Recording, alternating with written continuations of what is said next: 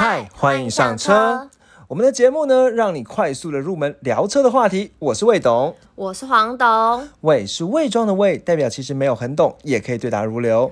谎是说谎的谎，就算只有机车钥匙，却好像越车无数。今天呢，我们接续上呃上一天讲到的话题哦，就是 Focus 哦。那我们呢，接下来要继续来跟大家分享关于 Focus 的眼镜啊，还有它我们最近试乘的那个它最新的新款的 Focus Active 的一些心得，还有一些人家网络上讲到的可能 Focus 的通病之类的。然后最后呢，可以跟大家聊到，其实福特在今年五月的时候呢，会办了一场赛车比赛。对，好，那呃，黄董，你可以先复帮我们大家复习一下，我们上上次大家讲到什么吗？你就凭印象就好了。哎，我记得我们有先讲一下，说就是大家一般对 Focus 的印象啊，它的机能非常的好，然后 CP 值很高，很适合重视性能，可能就是要迈入小家庭的，就是年轻人们。对。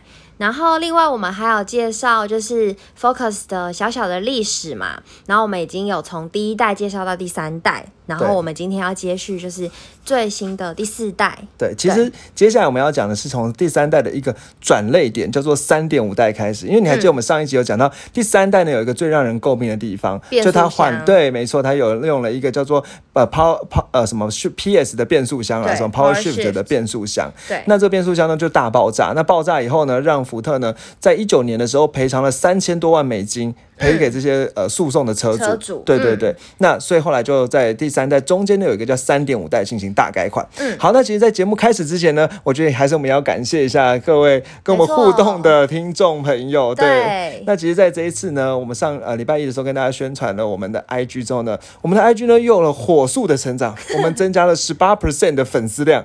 没错，那就是两个。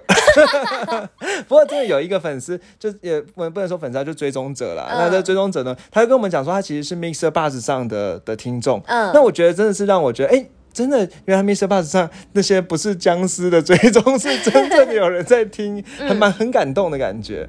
对，然后呢，呃，其实也有一些中间中间陆续有一些朋友呢，也有在私讯啊什么的跟我们说，他想要多，还是想要听。GLC 的故事，对，还蛮多 朋友说想要听 GLC，对对对，所以我们就要加紧脚步来准备了，对。对对对。然后另外其实也是感谢追踪了，因为其实像刚上次讲到说我们差一个三百，可是现在呢加起来的听众其实也到三百二十几个听众了，嗯，对，就是追踪数也正继续增加，对，很谢谢大家，对，好谢谢。那我们接下来呢就继续回到我们原本的要继续讲的 Focus 的话题哦。那 Focus 呢，其实刚才我我觉得这边还我们还有一个东西这样要带到黄总。你知道 Focus 它竞争的车款是什么车吗？我知道，对，你上的 Kicks，不是啦，你知道 Kicks 是 Focus Active 的竞争车款，因为 Focus Active 它是 CUV 小型的修旅车。哦，我知道，Golf。对，没错，它原本主要去打的是 Volkswagen 的 Golf，但是它又不太一样，是因为它比 Golf 又再大一点点。嗯，对，所以在市面上，人家认为最死对头的车款，其实是马自达三。哦，就是人家说马三这样子。对对对，那马三是最死对头的车款。那其实除了马自达三之外，还有一个是人家也会一起拿来比的，是 Toyota 的 Corolla Sport。哦，这个东西可能平应该说这个车款平常大家可能并不是很熟悉。对，它以前会叫一个名字叫做 Auris。对，但后来他在在今年，应该说去年的时候，他就全部改名成家族化的名字，所以 Corolla 呢就是一般的 Artist，对，那还有所谓的 Corolla Sport，还有像后来有时候所谓的 Corolla Cross。就是 CC，现在也是 Toyota 卖很好的车对，就变它修旅车的死对头，就跟 Focus 呢的 Active 是变成死对头这样子。对对对，那它通常是会有拿这三台车来考虑啦。所以如果你今天要赏车的话，你也可以说，哎，你平常的你考虑的是这这几台车，别人就会觉得你是真的认真有在考虑这样子。嗯，对，那可以上次呢也讲到一个数字啊，说其实 Focus 最热门的是五门的车款。那五门的五门掀背车呢，上次讲到说，其实呃，如果以国产的量来说呢，总共卖了一千四百五十辆。那呃，Active 呢卖了四百三十九辆，那其实最热门的那个五门的一点五 T 就是一点五一一千五百 CC 的涡轮增压的版本，它卖了五百八十五辆，那占了四十 percent 这样。那再来更再来是一点五 T 的四门好在三百四十七辆，那占了二十四 percent。那所以其实五门的车真的是 Focus 的主力车哦。嗯，好，那其实我们接下来就回到刚才讲到说三点五代发生什么事情哦。嗯，那其实第三代呢，就是它做了一个大改变，就是它用了所谓的 Power Shift 的这个双离合器变速箱。嗯，那结果有好多问题。对对对，那简单说，其实我觉得这个双离合器叫所谓的双离合器。呃，手自排变啊，叫自手排变速箱，这个还是要讲一下。这个其实有什么技哦？就是说自手排的话，它本质是手排，那上面加一个东西去自动控制。那手自排呢，就它本身是自排，但你可以用手动去控制这样。那因为自手排呢，它其实结构会比较复杂一点。好，那它所以它虽然换挡速度很快啊，什么之类，但是它因为结构复杂，所以就很容易这样直接爆炸这样子。嗯，好，那所以呢，到了三点五代，就是二零一五年的时候呢，那就开始呢改换了所谓的这个叫做 SS。好，就是什么什么 shift，我真的又忘记了，selected shift 的这个变速箱哦。对。好，那这个 selected shift 的这个这个变速箱呢，它换了之后呢，其实这个东西你从外表上看不出，呃，应该说换了外表上，其实还有个更大的改变，就是呢，它变成所谓的马丁头。哦。这个黄豆你有听过吗？马丁头。上一集啊，哦，对。好像上一集其实我们没有聊到这个东西。那所以马丁头呢，它这个名字哦，你是怎么来的呢？它其实是因为它的车头呢，长得很像一款非常知名的超跑的品牌，叫做 Austin Martin。那这个东西，这个车款它其实是超级高等级的跑车了。哦。对，所以一般我们现在在市面上很少很少看到。嗯。对，那。呃，这个 Aston Martin 的车头呢，其实就跟现在的这个 Focus 的车头呢很像。嗯。啊，那呃，基本上来讲，就是一个很大六角形的大嘴巴，就是看起来很像。我自己是觉得说，看起来很像是一种鱼类这样子哦。对啊，一个鱼类这样大大的嘴巴，这样把嘴巴张开这样。对对对对对，一个车头。那这是 Aston Martin 的一个标准的一个，算是他所谓的家族化设计。对对，那之前有讲过，第一集有讲过这些专有名词，家族化设计。对，那这个家族化设计呢，那在 Focus 呢，现在这样用上来了。所以人家就会比较懂车人，就会戏称他说叫所谓的马丁头的车款。嗯，对。那这个马丁头呢，你就这个时候黄董可能会想问，那它跟真的 Austin Martin 有关系吗？对啊，有关系吗？有关系啊，其实有关系的。那该不会设计师同一个人吧？呃，其实这个我真的不不可考，不知道有没有关系。但是其实 Austin Martin 这个品牌呢，它原本是福特下面的超跑品牌。哦，对，它原本是福特下面的超跑品牌，那所以其实原本可能很多设计师是同源的，到但是呢，它在二零零七年三月的时候呢，福特就把它卖掉了。好，所以呃，但是你说二二零零七年到二零一五年中间也过了一样的七年的时间啊，那这到底这这八年的时间怎么回事哦？对，那所以这边其实细节呢，我我也还是没有弄懂。不过你如果跟人家讲说，他其实是因为跟 Austin 也是曾经有买过买呃拥有这个 Austin Martin 这个品牌，所以他能够做出相同。那我想这个大概别人就会觉得你真的很懂 了。对对对，那所以后来所以三呃第三点五代呢最大特色就是现跟现在 Focus 很像，它前面车头呢就是一个。大大的嘴巴，好，那这个叫做所谓的三点五呃三点五代哦，好，那三点五代其实除了刚才讲说它变速箱做了大升级，使用 select select shift 的变速箱之外呢，另外其实它的引擎动力呢也做了升级哦，那这升级呢就是它变成了呃用一点五呃一点呃一千五百 cc 的这种涡轮增压引擎，可以有一百八十匹的马力，对，那呃另外呢，我觉得还有一个点是说它也加上了一些安全的配备，比如说什么车道维持辅助啊，车道偏离警示啊，疲劳驾驶警示啊这种。呃，算是很高端的安全配备。那你可以知道，那个时候就已经一件事情是那个时候才二零一五年呢。对，所以到现在已经过了六年的时间，对它的安全配备真的走得很前面。好，那后来呢，到了二零一九年呢，就是所谓的第四代的 Focus 哦，也是现在最新的。对，现在其实也还是也还是第四代。不过老实讲，我就觉得说第三三点五代跟第四代 也没有差到很多，几乎没有什么差。我觉得几乎没有什么差。那当然呢，福特不能这样讲嘛，所以第四代呢，他讲说用八八速的。是呃八速的那个四四排变速箱，因为原本是用六速，好，它现在改用八速啊，就比较厉害一点。那比较厉害、比较多速一点会怎么样？黄董考你，从六速变八速的话，更稳定，它换挡会更绵密啊。对，没错，我要学起来，我要晋升到那个就是可以装懂，对，装懂。所以你就讲它的换挡档位会更更绵密，对，它那感动力的感觉会可以更更绵密、更线性这样子。对，那后来呢？它其实比较特别的地方是它全采用全新的 C two 的底盘，嗯，好，那让车体刚性结构变得更强啊。那其实我觉得第四代和第三代在性能上，我觉得没有太大的差别，嗯，那主要差别差在科技配备。哦，对，那科技佩戴就是说第四代的车呢，它有所谓的 Level Two 的自动驾驶 Copilot 三六零，好讲的很快。讲过，对，讲的很快了。但是其实这个东西就是，你就讲说什么，它有 L Two 的自动驾驶，Level Two 就是 L Two 啊，自动驾驶这样子。讲那个对主动安全第六级的安全，其实有提过了。其实目前现在安全的配备也几乎都是 Level Two 嘛。对对对，所以它其实已经就是，其实像特斯拉也是 Level Two 啊。对对，那其实特斯拉也是 Level Two 的那个安全驾驶，呃，应该说这个呃自动驾驶的，那只是福特的叫做所谓的 Co-Pilot 三六零哦。嗯，好，那这个这个是蛮可以背起来的啦。对对对，那因为对，那这这个所谓的自动驾驶呢，之前也有人就国外呢有做一个呃研究或者评分啊，就在那边看说到底谁的自动驾驶呢是。呃，分数比较高、比较厉害的，嗯，那当然第一名可想而知是是特，应该说你不要讲第一名啊，其实前几名可想而知，像什么特斯拉什么都有上榜。那当然还有所谓的什么 Brick 之类这种一种呃比较国台湾比较没有见到的品牌哦。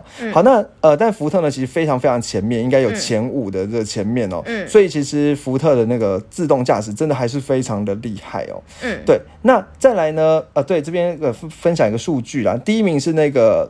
呃，凯迪拉克，对不起，我刚才讲错。好，第一名凯迪拉克，那第二名就是特斯拉这样子。嗯，好，那第三名呢，就是 Copilot 三六零。对。对，所以就你就大概记得前三哦。这个有配。对对对，那 Copilot 三六零前三。那另外第四名是奥迪，讲一下啦。那第五名呢是现代，好现代。那这个是大概是这样的。那至于分数呢，这个大家自己查一查，我想给你关键字就可以。有凯迪拉克六十九分，好，那这样子可能就可以查得到。好，那这是刚才讲，所以它的其实自动驾驶呢是在第三名。好，我刚才其实讲错了，然后是在第三名。好，那当然这个，所以大家讲的福特的这种自动驾驶，这开自动驾驶技术很棒，而且算是在呃自动。刹停啊，自动呃自动跟车的时候，那个速度是比较不会让人感觉到突然急刹的感觉。那人家最喜欢拿来嘴的，就是它跟 Volvo 的自动驾驶比。没错，对你就要这样讲哦，就是说 Volvo 自动驾驶呢，在加速的时候会有一种爆冲的感觉，嗯，然后呢，可能在刹停的时候呢，会有那种紧急刹车的感觉，那可能会让你呢比较没办法。那么安心的坐在上面给他自己开，对。但是福特自动驾驶呢是蛮平顺的，好是蛮平顺的这样子。好，那这是我们接下来讲到这个呃福特自动驾。那接下来我觉得来分享一下我们之前呢去做这个福特的 Focus Active 的这个经验。黄总，你要不要来讲一下？你觉得 Active 做起来怎么样？简单来说一句话就是没毛病。对啦，的确它是蛮没有毛病的，对。我就觉得蛮惊讶，就是呃，因为那时候我也有去试坐后座嘛，是，然后有开启，就是乘坐下来的感觉，就会觉得说，哎，其实后座它空间算大，然后就是底盘不会让你觉得就是很太硬，然后让你觉得就是。呃，路感很强，不会这样子，就是它其实是蛮舒服，整体坐下来是蛮舒服。然后它加速什么，我觉得也是都还不错。好，王总，我教你怎么讲这个东西好不好？首先第一件事情是这个福特的 Focus Focus Active 呢，它因为它车车车车高加高了，它那悬吊就变长了，所以悬吊的行程呢比较长一点，它是属于比较舒适的设定。好。好，对，那所以基本上就是它跟像一般的 Focus 比，它的悬吊呢，它行程比较长，所以它的弹性呢会稍微比较舒适一点。嗯，那所以蛮蛮适合这种比较做长程的。嗯，对。那再来，其实我觉得最让我印象深刻是它隔音效果。哦，因为对对，因为其他隔音效果应该是算是有进口车等级的这种隔音效果。嗯，那在甚至在有一些进口车，我还没有感办法感受到，可能甚至福特这个 Focus 的 Active 的进隔音是很不错的。嗯，那当然了，其实我觉得福特。不止 Active，基本上基本上福特的车的隔音都还算是蛮好的。嗯，对。那另外，其实福特也蛮也蛮强调说，他用很多的高刚性的钢材。嗯，对。那高 要飘走了，是不是？硼钢嘛，对啊，高刚性的硼钢嘛，他的业务可能跟你讲说，哎，有没有讲到安全是什么车？哦，是 Volvo。那 Volvo 呢，可能像叉 C 六零呢，用了三十三 percent 的硼钢，但是我们这一台 Active 呢，用了三十二 percent 的硼钢，哦，所以其实也不差。然后这时候说，你看旁边的酷嘎，哦，旁边酷嘎用了四五十八的的高刚性钢材，但是基本上我觉得福特在这个安全上面真的是还没没毛病啦，对，真没毛病。那动力上面其实一百八十二匹马力，它这个三三缸的引擎也还蛮不错。那比较我觉得比较特别，是因为一般人家讲到三缸的引擎，最容易会有一个，应该说你如果要装懂的话，就讲说三缸的引擎呢会比较容易抖动。对对，那其实这个抖动的问题呢，在福特上面它有做一个特殊的一个设设计啦，就它有一个缓冲，把把那个抖动的力量给缓冲掉。嗯好，那黄董考你一件事，为什么三缸的引擎比较容易抖动？我们是不是有讲过啊？嗯，好像没有，我们这只是说你只要记得三缸引擎容易抖动就好了。是什么物理的物理的现象吗？对对对，差不多啦。嗯简单的说啦，因为三缸，因为引擎里面就是有气缸。嗯好，那这边我觉得可以稍微补充一下这个冷门知识啦。冷知识，黄导打呵欠了。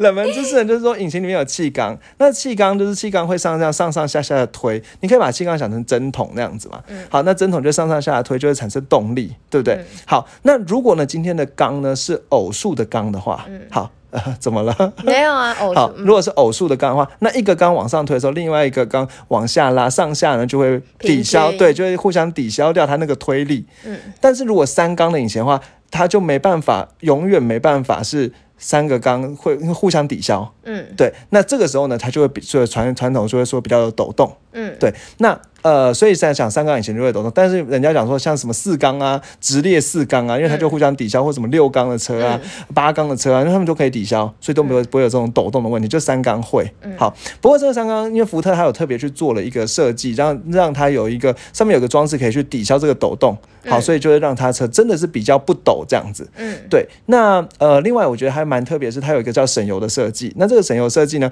它可以甚至可以在比较低呃比较低速行驶的时候啊，它可以把一一个气缸给关掉，哦变成两个气缸，那它的油就可以省一点。嗯对，所以它可以达到表定的十六公每一公升十六公里的油耗。嗯，对，那之前网友实测呢，大概也有十四公里多，好，所以基本上就是很不错的。嗯对对对，那其实讲到油啊，我觉得有一件事是更在生活中更有趣的，你可以观察一下哦。嗯，就是你去看 Focus 的车，来，黄董，你猜 Focus 的车加油孔是在左边还是右边？左边左边吗？好，对，为什么那么肯定？刚去赏完，那告诉你，其实以前 Focus 加油孔在右边，现在不是，现在不是。对我很确定。对，那就很有趣的事情是，其实一般我们讲说，就是那种豪华品牌车、进口车、欧洲车、宾士啊、B N W 加油孔都在右后方。哼，但是我们讲说比较平价品牌，什么 Toyota、Honda，它加油孔呢都在左后方。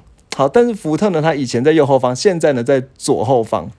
为什么？对老实讲，我也不知道为什么。其实之前也特别去查过说，为什么加油孔有时候在右边，有时候在左边，没有一个标准答案，因为其实放两边都可以。但是有一个比较能够被接受的答案是说，制造车的国家，好，制造车的国家，如果呢它是像我们台湾是右，呃，应该说台湾是左驾嘛，嗯驾驶座在左边嘛，那它就会跟驾驶座平行对角线，嗯那就会在右后方。嗯对，那这样的话可能重量平会比较平衡一点，不会说就给一个人开的时候前后就是它的左边跟右边都会有重量这样子。嗯好，这是有有一个说法这样子哦。那但是呢，如果今天像日本，日本呢，因为驾驶座是在右边，嗯所以加油就在左边后面。嗯对，所以它就是这样子互相平衡。那不过这里呢，家人讲说，所以它像日本啊，像英国啊，它可能就是。以这样的逻辑，但是实际上你说，哎、福特它是美国车啊，那美国车，所以以前的福特的确加油孔是在右后方的，嗯。对。但是呢，现在福特呢，从第三点，应该说第三点五代还是右后方哦，你下次去看三点五代的 Focus 都还是右后方，嗯。但是到了第四代之后就变成左后方了。嗯。对，那现在那我觉得有同样一个观点是，应该同样一个观察是，你下次去看马自达，嗯。马自达也有这样的，比较旧的马自达加油孔是在右后方的，新的马自达家伙在左后方。哦对哦，那这个呢，就是你下次看一下的时候，可以跟人家嘴个一两句，别人就会觉得你有懂哦，对不对？好，那接下来呢，我觉得我们接下来来讲那个，然后刚才其实我觉得还要补充一下，因为你要讲到这个所谓的 Focus Active，你可以多讲几件事情啊，嗯这到处广告都有在推，但是。现在算是他们主打的对，最主打，毕竟他现在第一，但但是他们现在因为怎么样，缺晶片，所以 没办法再上一去卖。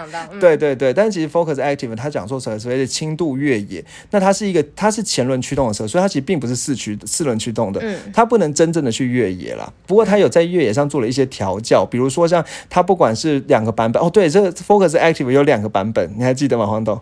一个是国外的，不是啦，就是有一个高的一个低的。哦，我记得，我记得对对对韧性，对，任性版跟什么动来动去的。好动版？对，其实老实讲，这个连业务都分不清楚，到底韧性版、和好动版哪个比较厉害。对，那我跟你讲，比较我的自己的技法是，就是从那个小时候小小朋友长大嘛，小小的时候比较容易好动，动来动去。那长大了到那个什么青春期之后会比较任性这样子，所以韧性版就比较大、比较高级的，然后好动版就比较呃入门的这样子。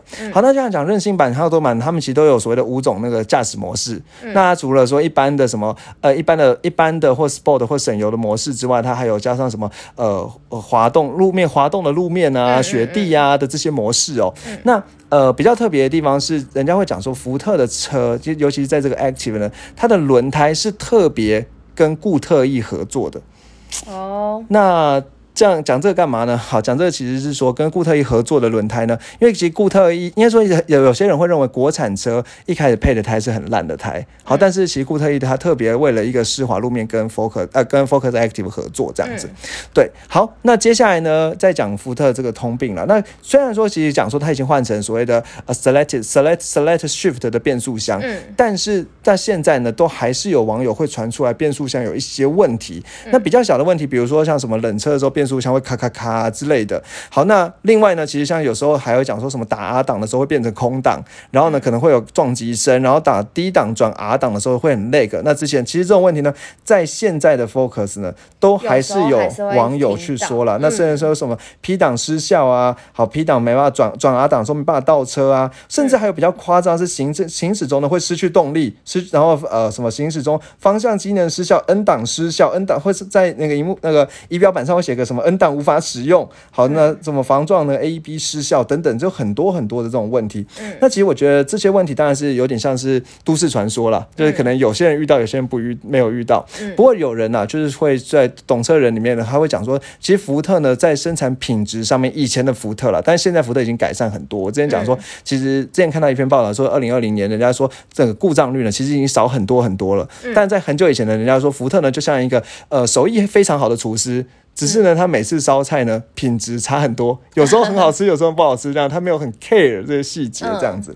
对，那比较特别需要值得一提的是，这的确是官方认承认的，在一八年的七月到一九年三月的时候，这段时间出厂的 Focus 就一样是第四代的 Focus 哦，它的引擎跟变速箱会互相摩擦，然后呢，造成那个引引擎变成不顺啊什么之类，那会有安全的顾虑。好，不过后来他们已经公司召回检修了，好，所以这件事情呢，可能算是已经可以落幕了。但是我觉得这这个这个部分倒倒是还是可以继续观察下去哦。对，好，那最后呢，其实我们来讲一下那个赛车的部分。那因为在今年呢五月的时候，其实福特呢，我觉得蛮厉害的是，福特是目前真的是很久很久以来第一次，就是很久以来台湾呢，终于有汽车公司去办了一场赛车比赛。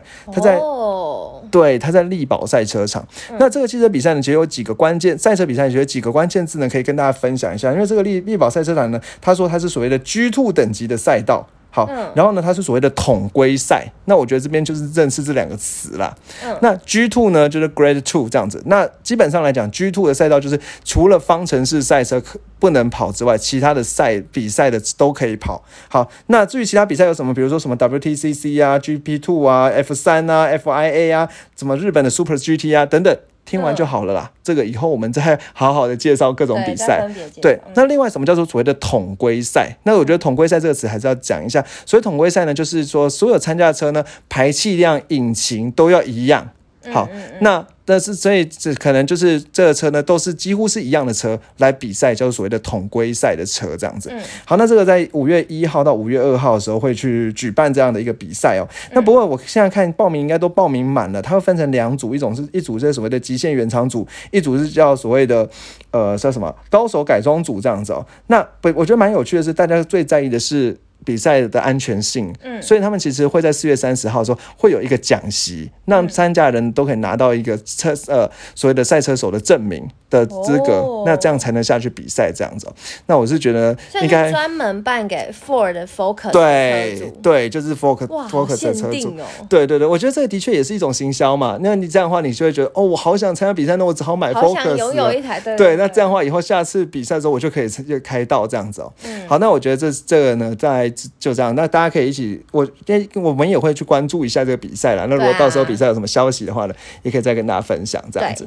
好，那我想我们今天节目呢就到这里，时间稍微多了一点点。嗯好，不过呢，最后还是有三件事情呢，可以麻烦你或者是跟你讨论一下，你觉得怎么样哦？第一件事情就是你今天听完这些东西之后呢，你会有什么样的感觉啊？如果觉得不错的话呢，也可以去跟朋友骗他一下，看他懂不懂这些车的对，知在他面识。前装懂对一下，。然后呢，如果觉得好好，如果他被你唬的一愣一愣的时候，可以请他一起来听听看。对，对那再来呢，我觉得我们节目里面会有很多的补充啊，或者是分享我们一起去赏车的过程啊，也都会放在 IG 上面。对，那也很欢迎大家可以追踪哦。对，嗯，其实像这一次讲到的说什么呃二点五啊到四代啊这些车的外观差异，我们已经放在我们的 IG 上了。嗯，对还有去赏那个 Focus Active 的，就是一些小片段，也有放线动。好，对，好，然后最后呢就是呃 有点害羞，不好意思讲哎，黄总你帮我讲好了，好，请大家帮我们 Apple Podcast 五分刷起来。对，五分刷起来。对，很拍对，然后还有各种留言互动，跟我们互动一下嘛。都很欢迎。好，谢谢好，谢谢大家，拜拜拜